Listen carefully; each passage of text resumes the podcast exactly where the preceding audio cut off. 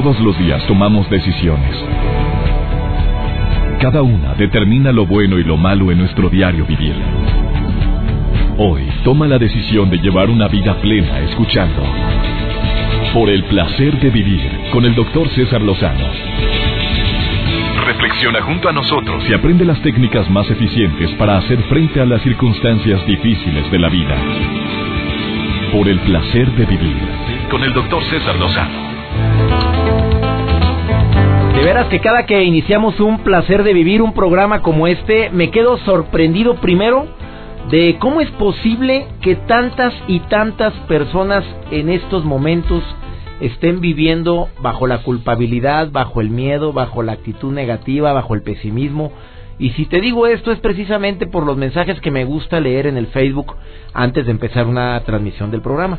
Porque cuando publiqué que íbamos a hablar de la culpa y el miedo, no te puedes imaginar cómo la gente comparte sus historias eh, a manera privada o pública, pero de una forma pues no estoy hablando como un aprendizaje que así debería de manejarse la, si se pudiera entender la culpabilidad de alguna manera sería como un aprendizaje pero no no lo hacemos así porque de que todos la vamos a regar o la hemos regado en algún momento de nuestra vida por favor claro que sí.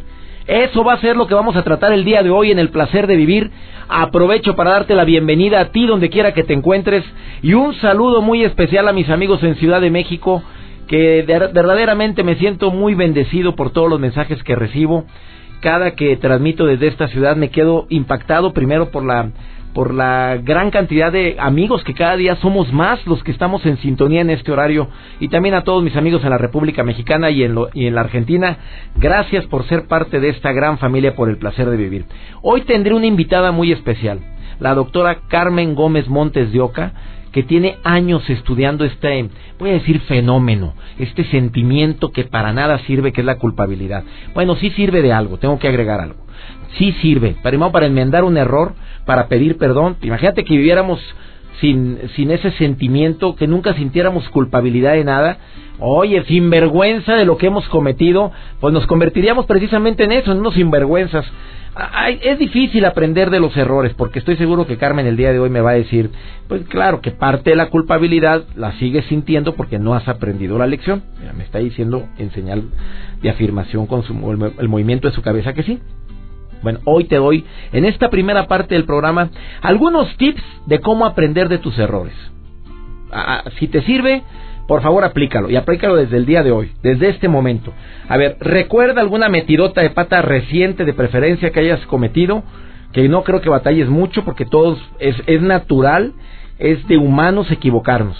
Bueno, la primera recomendación es eh, no te inhibas debido a tus decisiones pasadas. Lo hecho, pues hecho está.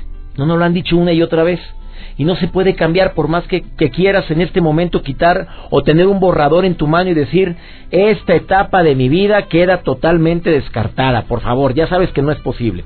Eh, cultiva cultiva esa confianza en ti de que lo vas a poder superar y también en las relaciones que tienes, porque es una de las grandes razones para estar en una relación, tanto para darlo como para recibirlo, y huye de esas personas que fueron que fueron poco fiables para ti.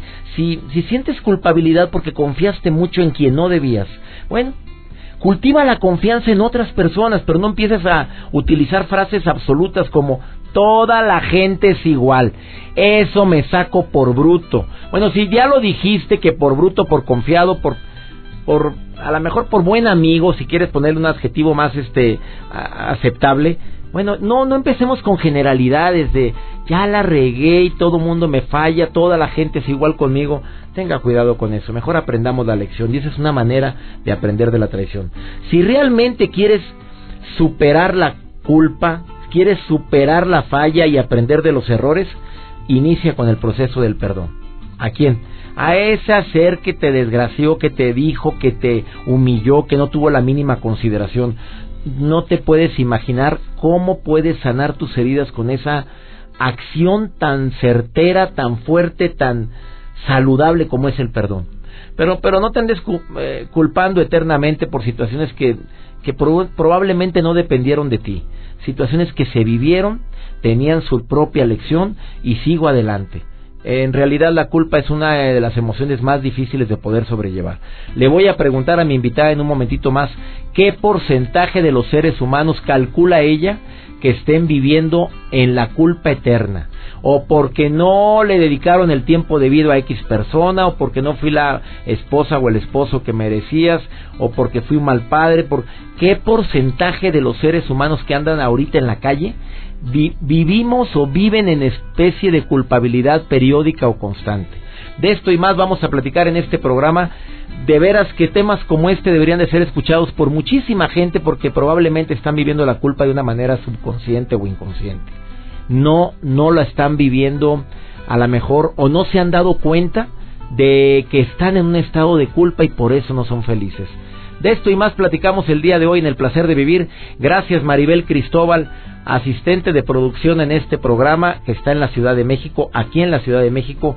También muchas gracias a mi querida amiga Cintia González y a nuestros operadores de audio en la República Mexicana y en los Estados Unidos y en Sudamérica. Mil gracias por su gran participación. Pues sin ustedes, ¿cómo llegamos a tantas radioescuchas? Esto es el placer de vivir hablando de la culpa y también del autocastigo que tenemos o que sufrimos por esa misma culpa. ¿Te quedas con nosotros? No te vayas. Por el placer de vivir con el doctor César Lozano. Regresamos. Este tema de la culpa y castigo tiene mucha tela de dónde cortar y me encanta cuando vienen especialistas que son expertos en el tema como es el día de hoy.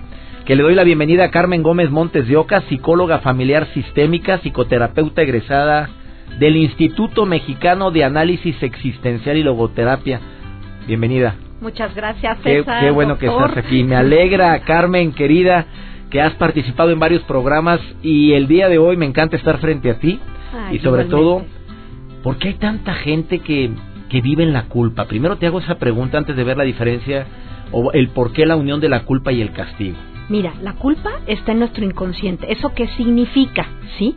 Desde chicos vivimos en una sociedad generalmente judío-cristiana o católica, ¿no? En la que se nos dice que eh, solo los buenos entran al cielo, en la que se nos dicen eh, te portaste mal y Dios murió por tus pecados, en la que nos dicen muchas de estas cosas que verdaderamente desde ahí empieza la culpa, ¿no? Desde ahí empieza, es que si nosotros nos castigamos por nuestros pecados y nos redimimos, entonces podemos salir adelante. Es una idea errónea. Y eso va en contra de nuestras creencias, todos los que somos católicos, me, te pregunto. No, no, no va en contra de tus creencias, solamente hay que reacomodar el sentido y el significado de esto, ¿no? Porque la culpa en realidad es algo que tú hiciste contra ti mismo, que fuiste en contra de tu propia verdad, o que dañaste a alguien, o que te sientes mal por alguien que está desdichado, o está en una condición menor o más difícil que tú.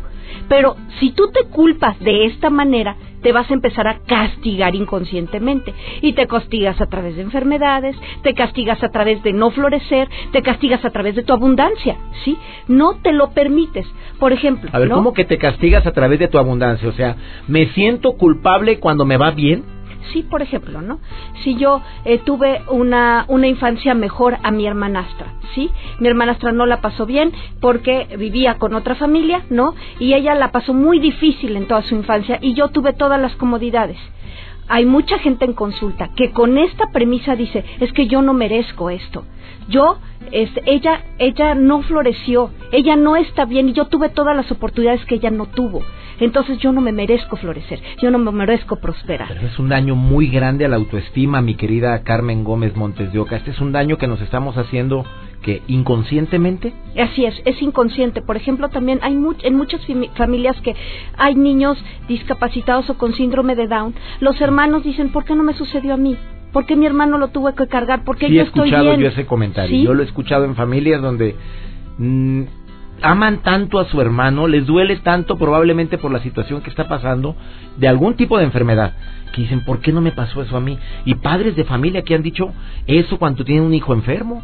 Que me enferme yo, ¿cómo no me da a mí esa enfermedad? Yo lo he dicho, Carmen. Ay, sí, yo lo he dicho sí. cuando veo a mi hijita enferma. O sea, Así digo, es. ay, esa enfermedad pásamela a mí, pero que ella no esté sufriendo esto. Pero eso no ayuda en nada, César. También, por ejemplo, cuando nosotros florecemos y somos exitosos y nuestros padres no, si los vemos que no es que, que si yo siento que yo soy más exitosa que mi padre, probablemente ahí también tengo una culpa inconsciente y digo, no voy a prosperar, porque entonces yo siento que voy a ser mejor que él. Y todas estas cosas no te ayudan a florecer. ¿sí? Por ejemplo, también los que si hubo en, en la familia alguien que murió, ¿no? O que fue excluido, o que no fue tomado en cuenta, o que fue la tía pobre que cuidó de todos, ¿no? Y que la vemos con cariño, pero que decimos, no hicimos nada por ella, ¿no? Entonces, Cuando- sobre todo cuando se muere, cuando la está sepultando, decimos, a ver, me lleva a un comentario eso que acabas de decir. Para quienes hemos tenido la pérdida o hemos vivido el duelo de un familiar directo, llámase madre o padre, nos queda un sentimiento, Carmen, y te lo digo porque lo he compartido esto con varias personas que lo han vivido, de pude haber hecho más. Así es. Esa Tú es lo has vivido. A ver, es- te lo pregunto a ti como terapeuta. ¿Lo has vivido? Yo lo he vivido, mi padre ya murió hace varios años, ¿no? Entonces, yo como mi- murió de un infarto, o sea, murió de repente, yo no me pude despedir de él. Y te ¿no? sentías culpable. Entonces yo la- me sentía culpable porque no le pude haber di- eh, no le dije todo lo que yo le quería decir, todo lo que significó para mí en mi vida. Entonces yo empecé a darme cuenta, ¿no? Que me sentía culpable porque no le di tiempo, porque no le di, no estuve con él en los últimos días, porque no le dije cuánto lo quería, porque no le dije cuánto hizo por mí, porque no le agradecí. Pero, Pero no ayuda en nada. A ver, no, vamos a ese mismo sentimiento a lo mejor no igual a- en tu caso como en el mío, pero cuando murió mi madre era yo pude haber hecho más por ella Así y me arrastré esa culpa por por meses, amiga, ¿eh? Sí, por meses. Decir más tiempo, llevármela más conmigo de viaje cuando trabajé en tanto tiempo en tantas ciudades, ¿por qué no hice? Y la culpa no ayuda en nada. Obviamente esta teoría es algo fuerte lo que estás diciendo. Es. Unir la, la culpa al castigo. Nos autocastigamos por es eso. pregunto. inconsciente, es que es, es sistémico, ¿no? Es cultural, es, es social. ¿Cómo te Entonces, castigas en esos casos? Por ejemplo, eh, si yo siento que yo fui una ingrata con mi padre, ¿no? Entonces yo probablemente no voy a ser feliz, ¿no? Así es tu A- castigo. A, nivel, ¿no? Este, a veces es, yo, yo fui eh, como, eh, no fui agradecida, ¿no? Entonces siento que, eh, que yo tengo que trabajar, eso lo descubrí, ¿no? Este, más de 14 horas al día, ¿no? Para, Para esa es una especie compensar esa culpabilidad. Para compensar esa culpa y Oye, agradecer pongo- a través de mis hijos todo lo que fuerte hizo lo que estás él diciendo. por mí. Ahora ¿no? imagínate cuánta gente inconscientemente trabaja ahorita horas y horas, no precisamente por un salario, sino porque siente cierta culpabilidad por algo que ni siquiera lo hemos traído a flote. Después de esta pausa, mi querida Carmen Gómez Montes de Oca, psicóloga familiar sistémica, te pido que me digas estrategias. A ver, da- da- ya me dijiste la broncota, ahora dime para todos aquellos que hemos vivido en la culpa, que es la oscuridad, le llamo yo, porque hay camino de luz y camino de oscuridad. Oscuridad. Para todos aquellos que están viviendo ahorita en la culpa por algo que no pueden cambiar del pasado, ¿qué estrategia le puede dar una terapeuta que en su consulta privada atiende a cientos de personas con este problema? Querida Carmen Gómez Montes de Oca, ¿dónde te podemos localizar? En la página que es www.espaciomanaz, m a n n a z.com.mx. espaciomanaz.com.mx, ahí encuentras a mi querida amiga Ma- Carmen Gómez Montes de Oca. Una breve pausa y ahí vienen las estrategias. No te separes de la radio, porque te va a decir en forma práctica qué primeros auxilios puedes hacer con la culpa y con esos autocastigos que nos imponemos. No te vayas, estás en el placer de vivir.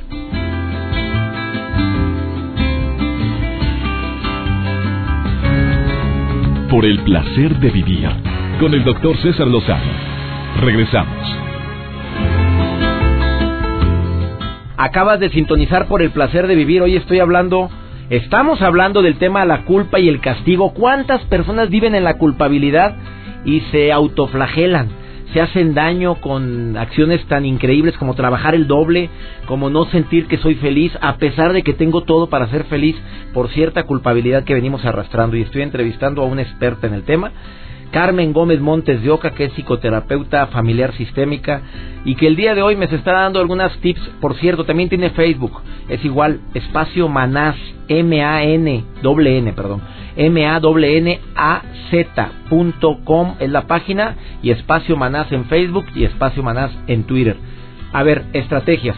Ya me dijiste la broncotota porcentaje de gente que según tu experiencia y de ojo de buen cubero vive ahorita en la culpabilidad? Uy, como un 80%. ¿Cuánto? Sí, muchos. no me dijo 80%, querida Carmen. Sobre todo la mayoría con los muertos. Entonces, la primera, que es la primera solución con los muertos, la tía buena que se fue y nadie la reconoció, mi padre o mi madre que no le, me pude despedir como fue eh, mi caso, ¿no? Eh, estas situaciones, yo te voy a pedir que cierres tus ojos y que observes a esta persona, ¿no? Y que la mires, ¿no? Esta persona no quiere que tú te castigues, esta persona te amó toda su vida, esta persona no quiere que tú no florezcas, al contrario, que quiere que tú saques lo mejor que tú de ti. Entonces, una parte para aliviar y liberar esto es decirle a esta persona, vivirás a través de mí, a través de todo lo bueno que yo haga en tu nombre y todo lo que tú me enseñaste será de provecho para toda mi vida y lo enseñaré a mis hijos y así honraré tu camino en mi vida. Y no remates diciendo, pero pude haber hecho más por ti, porque ya desgraciaste el decreto ese, ¿verdad?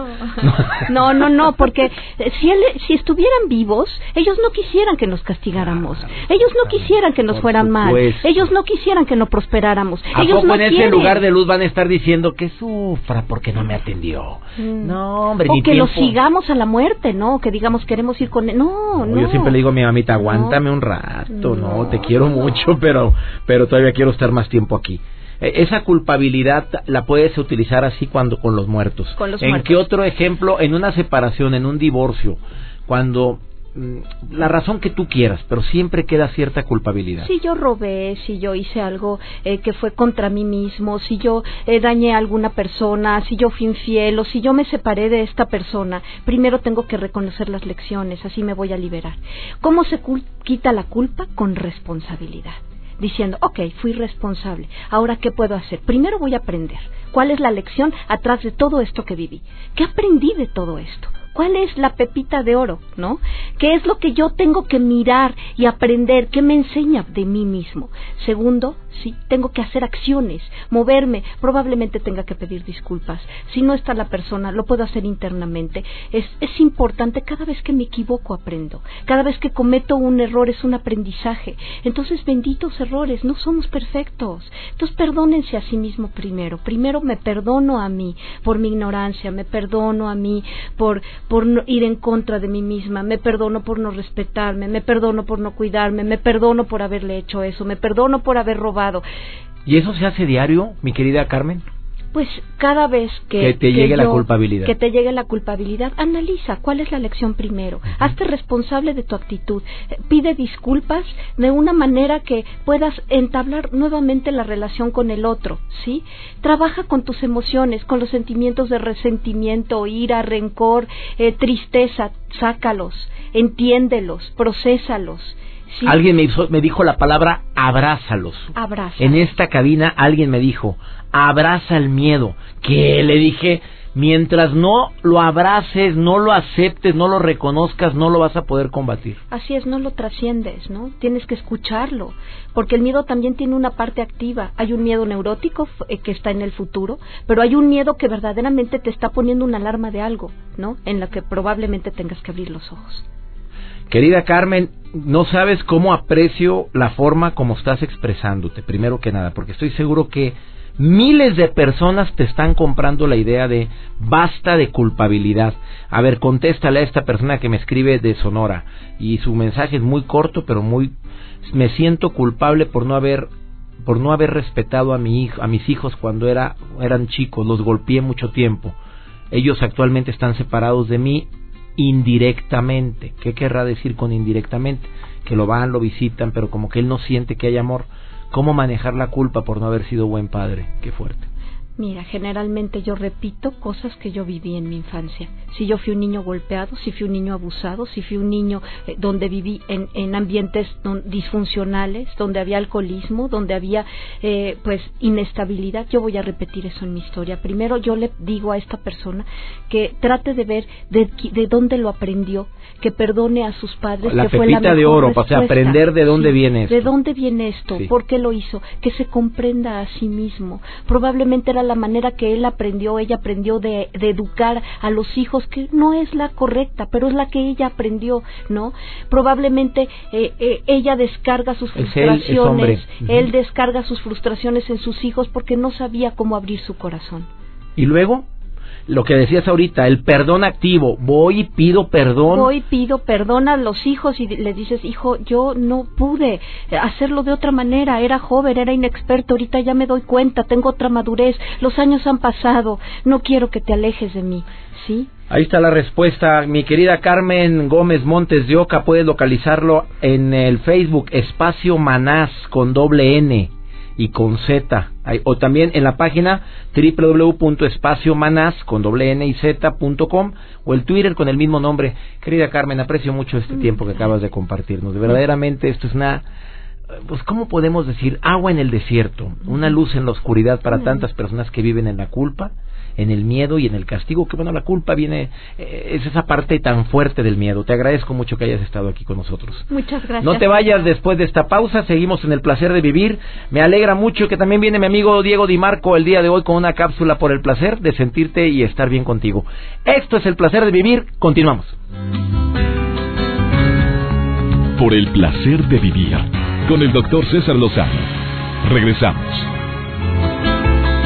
Ahorita que la licenciada Carmen Gómez Montes de Oca hablaba de la relación de pareja, que es una de las situaciones, aparte de la muerte de un ser querido que nos lleva mucho a la culpabilidad, recordé que muchos hombres la regamos y mujeres también, obviamente, en la relación de pareja por frases que dicen y después se sienten culpables. Encontré un artículo interesantísimo de qué frases hay que evitar a toda costa para, eh, para que no te sientas culpable después de un pleito en pareja. Se me hicieron muy originales, ¿eh? porque son muy comunes. No son las típicas que yo comparto en las conferencias, pero estas frases, por favor. Y eras qué interesante se me hizo la primera. Nada más le dices a tu esposo o a tu esposa, mira, te voy a explicar cómo se hace esto, porque por lo visto no has entendido. O sea, le estás diciendo qué bruto eres, punto. Como que hay otras formas más eh, sutiles para decir eso. Esa frase es especialmente peligrosa cuando es pronunciada en un contexto en el que alguno de los dos está enojado. A ver, te voy a explicar por quinta ocasión o por enésima vez. No, hombre, haz de cuenta que le pones un cohete en Santa sea la parte. Pues ya lo pusiste, si antes estaba encrespado, ahorita está el doble. Ya, se le subió la temperatura, pero como olla de presión. Segunda, entonces, buenas están las frases. Cinco, ¿te parece bien? eh, no, mi, mi ex lo hacía así, mi mamá no cocinaba así. No, es que no te queda la, la sopa así como lo hacía mi mamá. Puta, no sabes, no, no, no, no, no. Si quieres ver enfurecida o enfurecido, dependiendo de quién es el que cocinó en esa ocasión, porque ahorita, discúlpame, los roles deben de estar parejos, pues nada más compáralo. De por sí las comparaciones son odiosas. Comparar a un hijo con otro le ocasiona un trauma que puede vivirlo por mucho tiempo o la tercera que es muy común también en pareja. Si verdaderamente me amaras, de veras, si verdaderamente me amaras, no te molestaría que mi mamá viviera con nosotros. Bueno, no fue el ejemplo de que la mamá viva o no viva con nosotros, es usar la, la frase de si verdaderamente me amaras, harías esto. O sea, no te ha demostrado de otras formas que te ama, ¿por qué dice si verdaderamente me amaras para obtener un beneficio? Aquí en este artículo, que desconozco el autor, que por cierto se me hace muy bueno, está enfatizando precisamente en que hay otras razones con las cuales puedes demostrar que verdaderamente te ama. Ah, la cuarta. ¿Por qué no puede ser como? Como el compadre Jesús. Nuevamente las comparaciones, pero bajo otro contexto. Esta frase puede complementarse de muchas maneras. ¿Por qué no puede ser como tu hermano que ese sí es cariñoso con mi cuñada. Mira, nada más le lleva flores, es bien detallista, jamás le levanta la voz y tú mira nada más cómo gritas. El por qué no puede ser como también es una especie de comparación, pero utilizando o complementando la frase de alguna otra manera. Em, o eres igualito a, eres igualito a tu mamá. Eres igualito a tu papá. Fuera bueno que esa comparación eh, estuviera relacionada con algo positivo. Oye, eres igualita a tu papá, de, fiel, de noble, de bueno. Si aún así cala que me compares, ahora que me digas eres igualito a, pero con una connotación negativa de una falla que cometiste, son frases que puedes evitar, que todos podríamos evitar en este momento si tomáramos la decisión. Después de esta, vamos a decir, eh, cascada de frases que pueden separarte y ocasionarte culpabilidad en pareja, vamos a hablar de algo más productivo. Vamos con mi amigo Diego Di Marco con su sección por el placer de elegir estar bien contigo. En dos minutos y medio, mira todo el aprendizaje que puedes tener con mi amigo Diego Di Marco. Diego, te saludo con mucho gusto. ¿Cómo estás? Por el placer de vivir presenta. Por el placer de elegir estar bien contigo. Con Diego Di Marco. Hola amigos, soy Diego Di Marco y te invito a que inicies con tu reto 21 y te desafíes a ti mismo.